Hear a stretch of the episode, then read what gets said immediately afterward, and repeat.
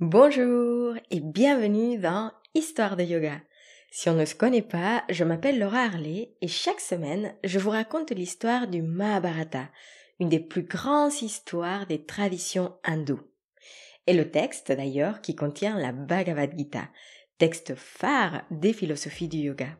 Et alors, pour vous mettre un peu à jour, les frères Pandava et Draupadi, protagonistes de cette histoire, sont toujours en exil, dans la forêt bien sûr. Mais cette période est loin d'être un long fleuve tranquille. L'exil sera une étape de transformation et d'apprentissage pour nos personnages. Aujourd'hui, je vous raconte l'histoire de l'aveu de Draupadi. C'est parti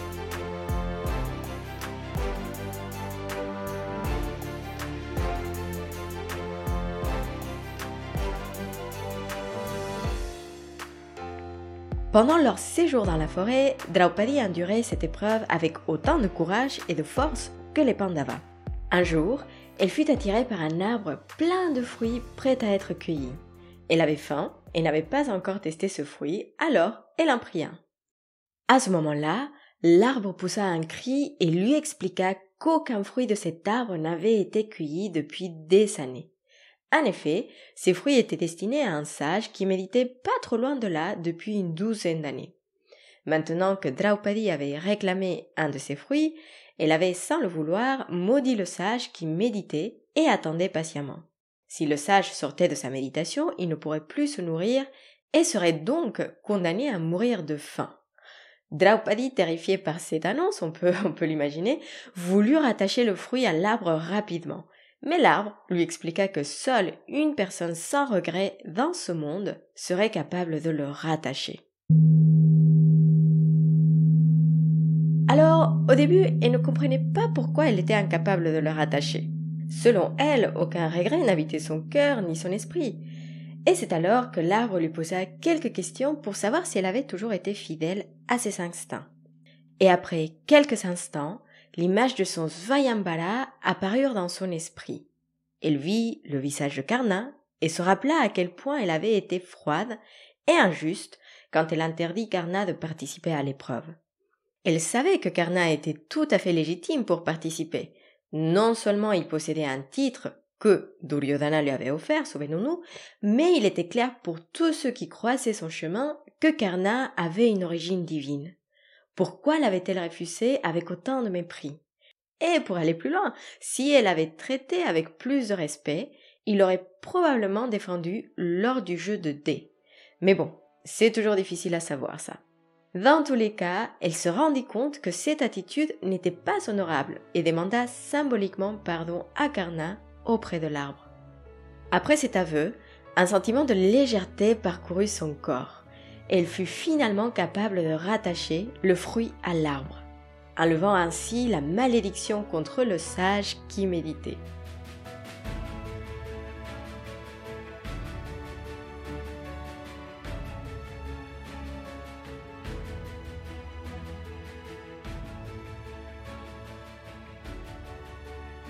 Et parce que ces choses n'arrivent pas par hasard, le soir même, le sage sortit de sa méditation. Il prit un bain et fut capable de savourer ce fruit tant attendu. Il discuta avec les Pandavas et avec Draupadi, leur donna sa bénédiction et continua son chemin. Une fois le sage parti, Draupadi raconta cette expérience aux Pandavas. Et maintenant qu'elle avait laissé partir ce regret, son esprit était plus clair que jamais. Elle put voir sa vie avant sa naissance et comprit le rôle qu'elle avait à jouer dans cette histoire. Elle raconta à Judishthira, Abhima et aux jumeaux, Nakula et Sahadeva, parce que souvenons-nous que Arjuna est toujours dans sa propre quête au paradis des dieux, elle raconta l'histoire de la rivalité entre son père Drupada et leur maître d'armes Drona. Et c'est là que les Pandavas comprirent pourquoi Drona les avait envoyés reconquérir le royaume de Drupada il y a quelques années. Ceci était il y a si longtemps que les Pandavas avaient effacé de leur mémoire cet incident. Les princes honorèrent leurs promesses sans poser de questions. Et lorsqu'ils réussirent, Drona se déplaça au royaume de Panchala pour avoir un tête-à-tête avec son ancien ami Drupada. Lorsque le roi s'aperçut que Drona était derrière l'attaque, il se sentit humilié et, cerise sur le gâteau, me diriez-vous, Drona redonna son royaume à Drupada en lui expliquant qu'il n'avait jamais voulu cette terre. Il voulait seulement la reconnaissance de son ancien ami. Et bien sûr, Drupada, au lieu d'en tirer une leçon, jura vengeance pour cette humiliation. Il consulta les magiciens et astrologues de sa cour et leur demanda d'avoir trois enfants.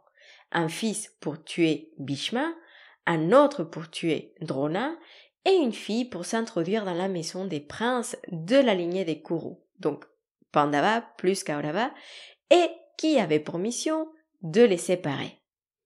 Et alors, le premier enfant naquit, mais c'était une fille.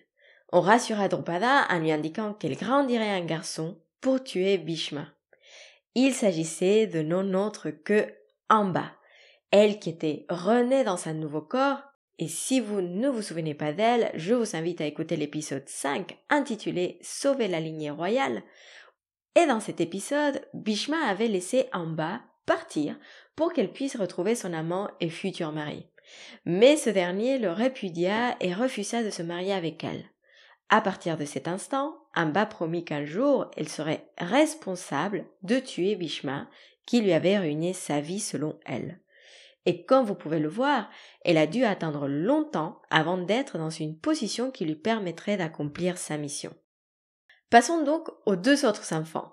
Dropada demanda à deux sages d'organiser une cérémonie du feu et d'invoquer Agni, le dieu du feu donc, pour lui donner deux jumeaux. De ce feu sacré naquirent Drishtadyuma qui tuerait Drona et Draupadi qui serait en charge de diviser les maisons de la lignée des Après le récit de Draupadi, le silence se fit.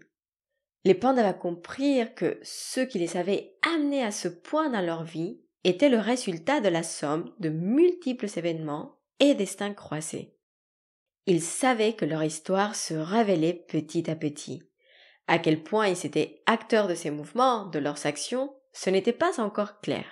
Mais une chose était sûre, la guerre avec les Kauravas était inévitable. C'est aussi à ce moment-là que Draupadi s'aperçut de sa vraie nature. Elle était Shri, la déesse de la fortune, réincarnée dans ce corps mortel, et son devoir était d'accompagner les Pandavas, les anciens seigneurs que Shiva avait libérés, et elle allait les suivre jusqu'au bout.